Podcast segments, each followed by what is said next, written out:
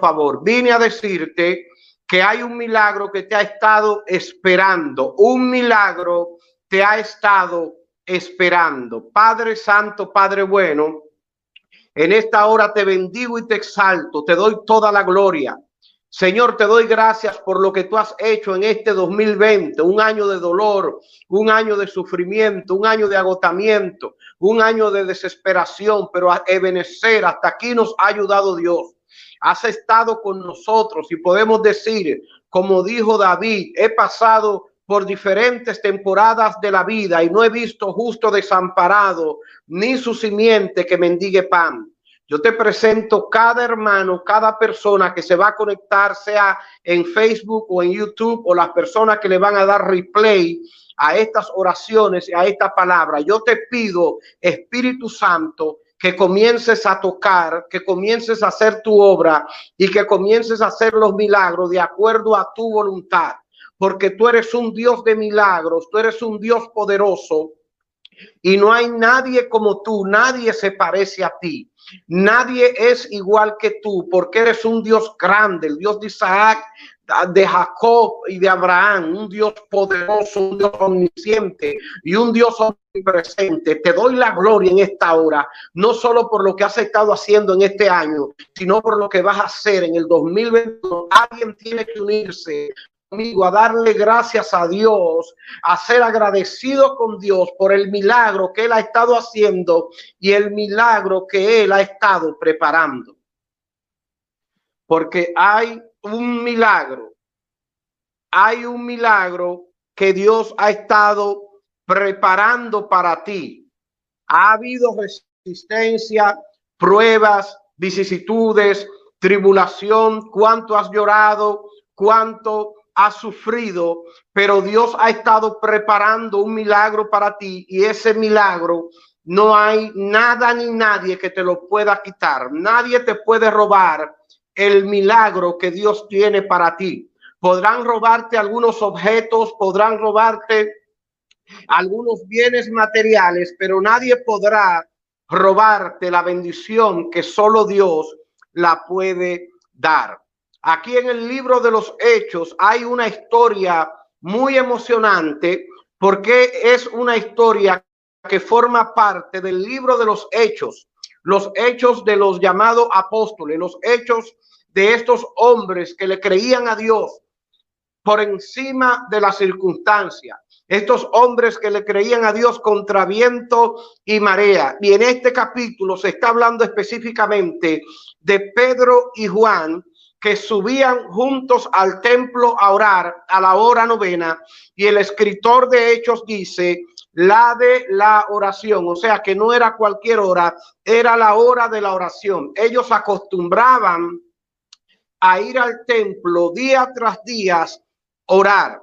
Y aquí se describe un hombre que según la descripción era un hombre cojo de nacimiento. Y dice la Biblia que lo ponían cada día a la puerta del templo, ese templo llamada la hermosa, para que pidiera limosna, para que pidiera limosna a las personas que entraban en el templo. Aquí vemos un cojo de nacimiento que estaba acostumbrado a pedir limosna. Es probable que esta familia del cojo vivía de la limosna que le daban a este cojo. Era toda una industria, era una pequeña empresa de limosna por el por la desgracia de este cojo, el nacer cojo, el estar en esa situación, había una familia obviamente que recibía algún tipo de contribución y las personas que lo traían al templo también recibían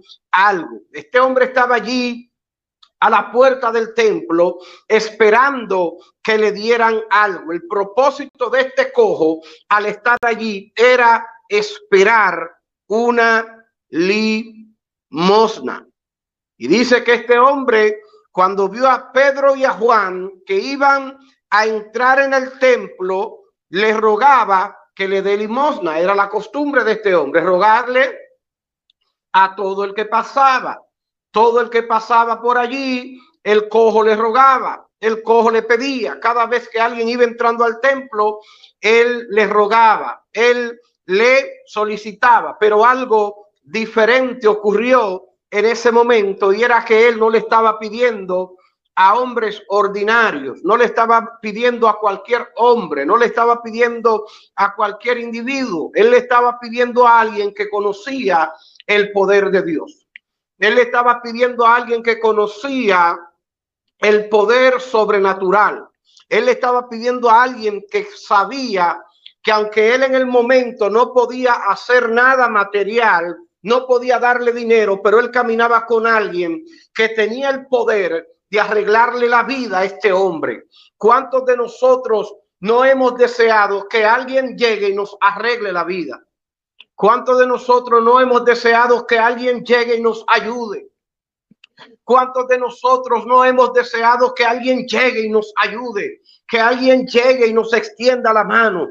Hay alguien que tiene que escuchar esta palabra, los momentos cuando uno necesita que alguien le extienda la mano, los momentos cuando uno necesita que alguien venga a tu rescate, que alguien se acuerde de ti. Este hombre todos los días tenía la misma necesidad. Todos los días tenía la misma necesidad. Porque aunque usted coma ahora, mañana le volverá a dar hambre. Aunque usted cene hoy, mañana tendrá que cenar de nuevo. Mañana en la mañana usted desayuna, al próximo día tendrá que desayunar.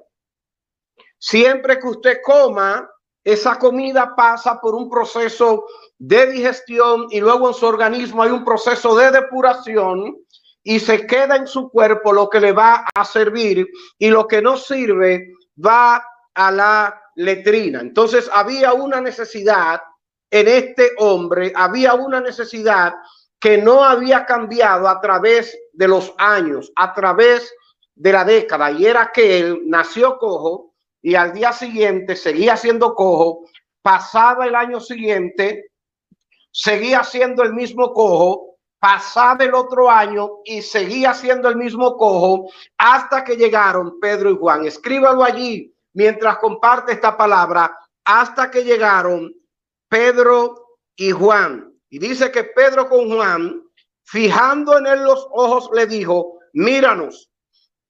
Muy importante aquí. Cuando Pedro le dice, míranos, mi hipótesis de este versículo bíblico, mi hipótesis teológica de este versículo bíblico es que cuando Pedro le dice, mírame, Pedro está buscando un punto de contacto de la fe de ese hombre con la posibilidad de desatar el milagro. Pedro necesitaba que él le mirara los ojos, porque al mirar los ojos de Pedro, él le iba a transmitir la fe que necesitaba para recibir el milagro. Y dice que el cojo estaba atento, esperando recibir algo de ellos. Pero ¿qué era lo que el cojo estaba esperando? ¿Qué era lo que el cojo estaba esperando, amado hermano? Amigo que me estás viendo, que me estás escuchando. ¿Qué era lo que el cojo estaba esperando? El cojo estaba esperando una simple limona. Eso era lo que el cojo sabía hacer. El cojo sabía pedir. El cojo no sabía otra cosa, pero al cojo le iba a empezar un año nuevo diferente. Al cojo le iba a empezar un año nuevo con un milagro al cojo le iba a empezar un año nuevo sobrenatural, siento a Dios. Al cojo le iba a venir un año diferente, porque ya la maldición de ser cojo desaparecería en ese mismo momento. En ese mismo momento, algo dramático espiritualmente ocurriría en él. ¿Y qué era lo que iba a ocurrir? Ya él no sería cojo. Él empezaría un año bendecido. Él empezaría un año con la gloria de Dios. Él empezaría un año bajo el poder de Dios. Él empezaría un año diferente. Aunque muchos de nosotros fuimos heridos de diferentes formas en este año 2020, yo estoy creyendo que vamos a empezar un año sobrenatural Vamos a empezar un año bajo el poder de Dios. Vamos a empezar un año bajo la influencia del Espíritu Santo por las misericordias de Dios. Te estoy desafiando a creer que vas a recibir un año diferente. Te estoy desafiando a creer que vas a recibir un año de milagros. Te estoy desafiando a comenzar un año con un milagro. ¿Dónde está la gente que se llena de expectación? La gente que espera un milagro, la gente que le cree a Dios. El cojo estaba esperando una limosna, pero Dios se preparaba para darle algo que solucionaría su vida por el resto de su vida porque todos esos años recaudando limosna, todos esos años recolectando limosna no habían solucionado el problema de salud que tenía este hombre. Ese problema en su cuerpo, la limosna no fue capaz de resolverla. Nadie pudo resolver la vida de este cojo. Solo el poder de Dios por medio de Pedro y Juan. Pedro le dijo, no tengo plata ni oro. Eso era lo que esperaba el cojo. Él esperaba plata o esperaba oro. Pedro le aclara, mira, yo no tengo plata ni oro pero lo que yo tengo te doy. ¿Qué era lo que tenía Pedro y Juan? Tenían la fe en un Dios sobrenatural que es capaz de hacer las cosas imposibles posibles. ¿Qué era lo que esperaba el cojo? Esperaba limosna. ¿Qué le quería Dios entregar al cojo? Le quería entregar algo sobrenatural que lo haría libre por el resto de su vida. Lo que Dios te va a entregar sobrepasa todo entendimiento. Lo que Dios te va a entregar es mayor que todo lo que has trabajado y te has esforzado por recibir. Porque la bendición de Dios es la que enriquece y no añade tristeza con ella. Muchos que hemos estado luchando y hemos estado batallando por obtener cosas, por lograr cosas, hasta que Dios no ponga su mano en tu negocio, hasta que Dios no ponga su mano en tu matrimonio, hasta que Dios no ponga su mano en nuestro ministerio, nada va a cambiar. No tengo plata ni oro, le dijo Pedro, pero lo que tengo te doy. En el nombre de Jesucristo de Nazaret, levántate y anda. Allí ocurrió el milagro